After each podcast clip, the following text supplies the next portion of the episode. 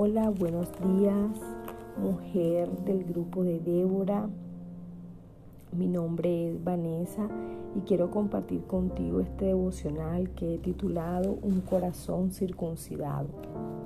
La palabra base se encuentra en Deuteronomio 36 y circuncidará Jehová tu Dios tu corazón y el corazón de tu descendencia para que ames a Jehová tu Dios con todo tu corazón y con toda tu alma a fin de que vivas. La palabra circuncisión hace referencia a un rito religioso practicado por los hebreos y otros pueblos antiguos y aún hoy por los judíos, los musulmanes y otros. Este proceso o procedimiento consiste en la eliminación quirúrgica del prepucio de los varones que los hebreos realizaban al octavo día de nacimiento. Entre los hebreos,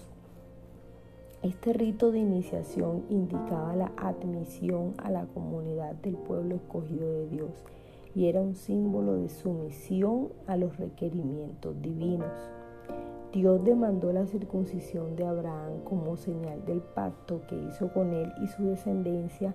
lo que los hizo representantes del verdadero Dios. Y en, esta, en este versículo encontramos lo siguiente.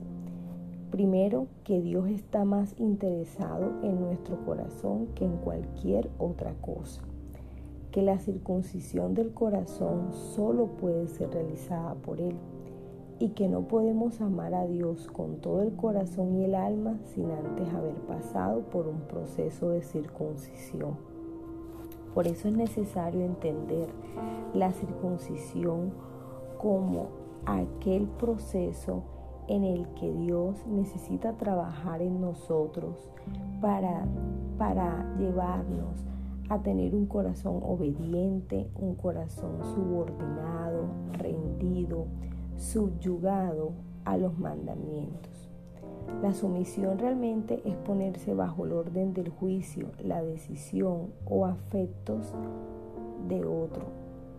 En consecuencia de esto, todo cristiano debe de someterse a Dios sin cuestionarlo y acatando sus órdenes y enseñanzas con el fin de llevar una vida cristiana seguidora y fiel del Señor Jesucristo y libre de todo pecado. Pero sabemos que este es un proceso, ¿verdad? Y que para que Dios pueda obrar en nuestra vida, nosotros necesitamos darle ese permiso. Es decir, que nosotros necesitamos eh, pedirle al Espíritu Santo de Dios que intervenga en nuestro corazón que actúe en nosotros y nosotros disponernos a que Él obre. Es decir, decidamos darle nuestro corazón para que éste sea operado de forma continua. En Jeremías, eh, versículo 39, se nos dice que Él nos dará un solo corazón y un solo camino para que siempre sientan temor de mí por su propio bien y el de sus descendientes yo haré con ellos un pacto eterno de hacerles siempre el bien y pondré en su corazón tal respeto por mí que nunca se alejarán de mi lado. Y este versículo es muy importante, estos dos versículos, el 39 y el 40, porque aquí primero se nos dice que el Señor nos dará un solo corazón. Y es un corazón que tiene una dirección únicamente y es el de adorarle, el de buscarle continuamente, el de estar rendido a Él, a que se haga su voluntad y no la nuestra, a que nuestras emociones, nuestros sentimientos estén dirigidos por el Espíritu Santo de Dios, ejerciendo sobre nosotros su control y el dominio propio que lo podamos ejercer. No un corazón que pueda estar claudicando entre dos dioses o entre el bien y el mal. Y aparte de eso, el Señor aquí nos promete que nos va a colocar en nuestro corazón ese temor hacia Él que es necesario que, que exista en nosotros, ese respeto continuo para que nosotros tengamos ese temor a, a pecar que por encima de nuestros deseos, de nuestros anhelos, de lo que nosotros creamos que está bien, podamos filtrar todo eso a la luz de su palabra y en su presencia. Entonces es importante que nosotros recordemos cómo llegamos a los pies de Cristo y cuál ha sido el sacrificio y lo que Jesús ha hecho por nosotros. Y esto lo encontramos en Colosenses 2.23. Antes ustedes estaban espiritualmente muertos debido a sus pecados y al no tener la circuncisión en su cuerpo.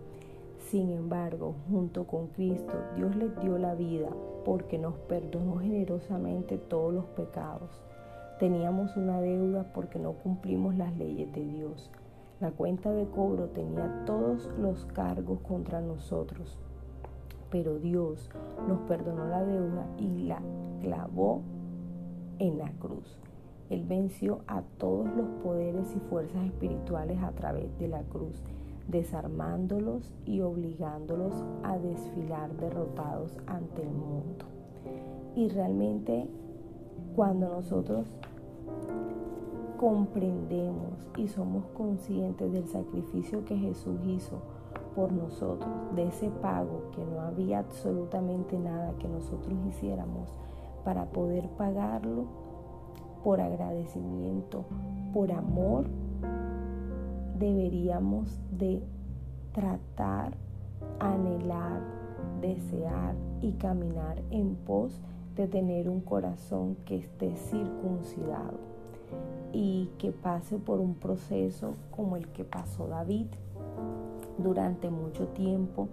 desde el momento en que fue elegido siendo pastor de ovejas hasta ser rey. Él fue ungido, pero pasó mucho tiempo para que él llegara a ser rey. Y precisamente David pasó por un proceso de quebrantamiento, donde fue necesario que su orgullo, su quizás eh, su condición eh, pasara y transicionara a otro estado, a el estado que necesitaba David tener, el crecer espiritualmente, el relacionarse con el Espíritu Santo, no solamente actuar bajo el poder del Espíritu Santo, sino crecer en su carácter para poder ser el rey de Israel, a diferencia de lo que pasó con Saúl, que Saúl no vivió el proceso y por tanto eso le llevó a ejercer un mal liderazgo y a desobedecer a Dios en muchos eh, en muchas instrucciones y en muchas órdenes que el mismo Dios le dio a Saúl a causa de la baja autoestima, de las inseguridades, del miedo que tenía Saúl eh, por quedar bien con el pueblo. Esto lo llevó a desobedecer a Dios cuando quemó eh, las ofrendas, cuando hizo el sacrificio antes de que llegara Samuel y no lo, esperó eh, en el momento en el que recibió la orden de destruir a todos los amalecitas, al rey, al ganado, eh, las ovejas, todas las personas que fueran amalecitas y él se dejó llevar por los soldados con los que él se encontraba y escogieron lo mejor y eso lo llevaron hacia donde ellos estaban en cuanto al ganado eh, aparte de eso, le perdonaron la vida al rey Agab, que era el rey de los amalecitas, y por causa de eso el Señor se arrepiente de haber colocado a Saúl como rey de Israel y lo destituye de ese cargo. Y por y habiendo ocurrido todas esas cosas, Aún a Saúl le cuesta arrepentirse y pedir perdón por sus pecados, a diferencia de lo que hizo David cuando David cometió adulterio y, y engañó y mandó a matar a Urias. El Señor en David ve un arrepentimiento genuino de tal manera que le perdona la vida. Entonces el Señor no está esperando que nosotros tengamos eh, una vida sin pecado. La verdad es que sería lo ideal, pero el Señor sabe que nosotros nos vamos a equivocar.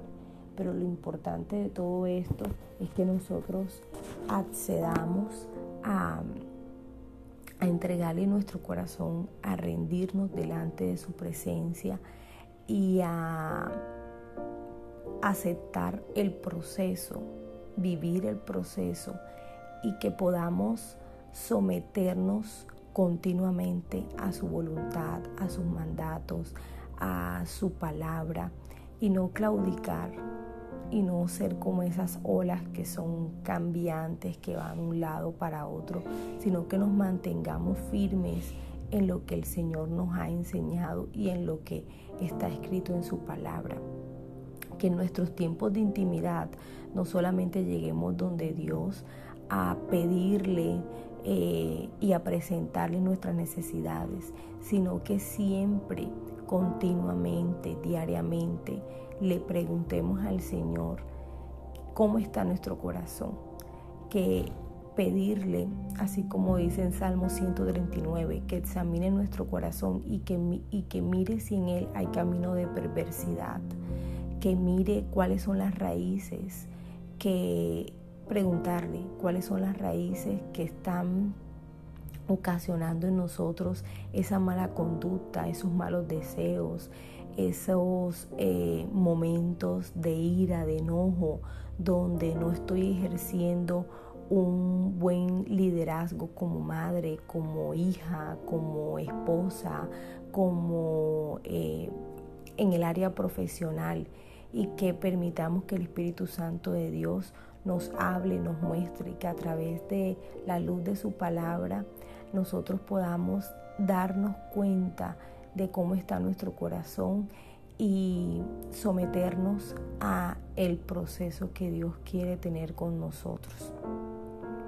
Entonces le pido al Padre, al Hijo, al Espíritu Santo que pueda en el día de hoy traer revelación del estado de tu corazón y que si es necesario llegues delante de Él, le pidas perdón, te arrepientas de todo corazón